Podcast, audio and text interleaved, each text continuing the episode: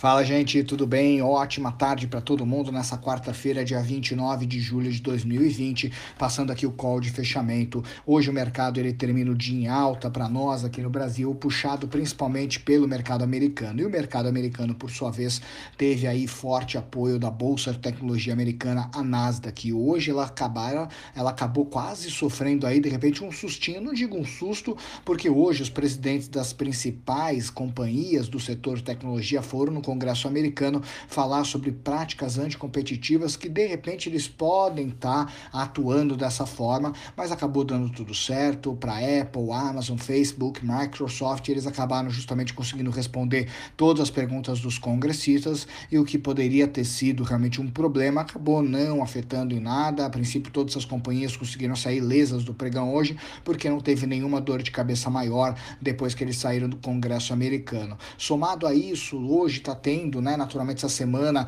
todo mundo está numa expectativa gigantesca de quando o pacote trilionário nos Estados Unidos vai sair.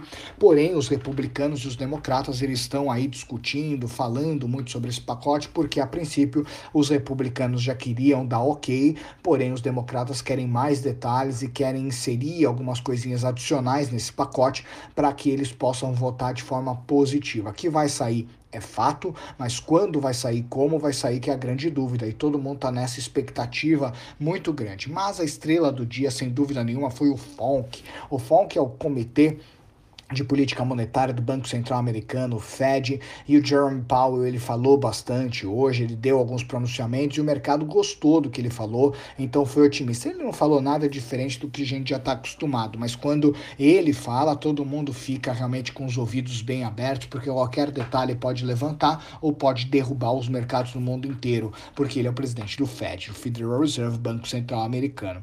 Basicamente, eles mantiveram a taxa de juros americana entre 0 e 0,25 que todo mundo já esperava, então eles continuam a manter aquela política chamada de dovish, que é aquela política monetária de afrouxamento, de tranquilidade, onde você ajuda todo mundo a crescer, mesmo que depois a conta chegue. Eles também colocaram o compromisso de comprar títulos né, e dar prosseguimento aos programas de empréstimos e dar liquidez para o mercado para que todo mundo possa passar pelo coronavírus da melhor forma. E além disso, eles falaram, né, o Jerome Powell, no relatório do Fed, eles falaram que o crescimento econômico está melhor do que eles estavam prevendo para esse momento. Ainda está longe da gente poder falar que conseguiu escapar, mas está melhor do que estava esperado. Então a coisa está caminhando bem. Ou seja, por mais pessimista que seja, a gente está vendo de repente que o próprio Federal Reserve ele não está tão pessimista assim. Ele está vendo as coisas com bons olhos, mas sempre com alguns alertas vermelhos ligados. E no Brasil Basicamente, muito tá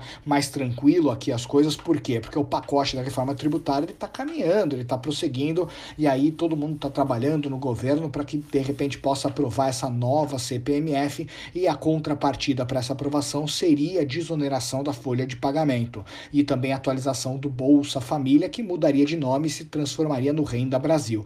Então, tudo isso está acontecendo, esses são os indicadores do dia. Somado a isso, a gente está nessa época de balanços, tanto que o Santander, CSN bombaram, foram muito melhor que as expectativas, levantando bastante as suas operações.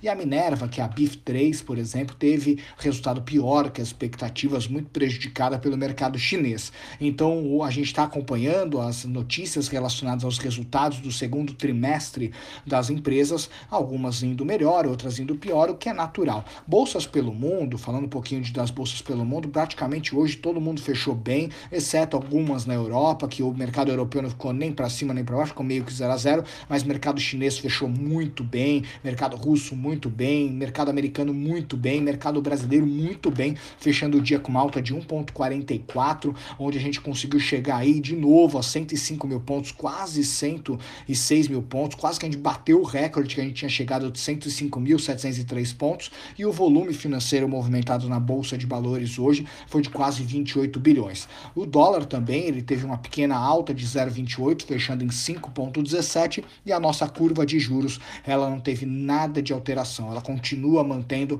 para 2022 aí 2,74 estimado para a taxa, para curvatura de juros, o que é nada que a gente possa se alarmar, tá? Mas é importante monitorar. Então, esse foi o cenário de hoje e também a Bolsa Americana, a Nasdaq foi em 1,35 hoje de alta. Então, essa é a visão geral. A gente está acompanhando muito de perto o mercado. Naturalmente, as pessoas que são nossos clientes, eles se beneficiam muito desse acompanhamento porque a gente está sempre monitorando as melhores opções e as melhores operações para que esses clientes possam ser super, ultra, mega remunerados e rentabilizados. Então, precisando de algum apoio, conte com a gente para que der e vier, tá bom? Grande abraço, até amanhã de manhã no Morning Call para a gente poder começar o dia com o pé direito. Tchau, tchau.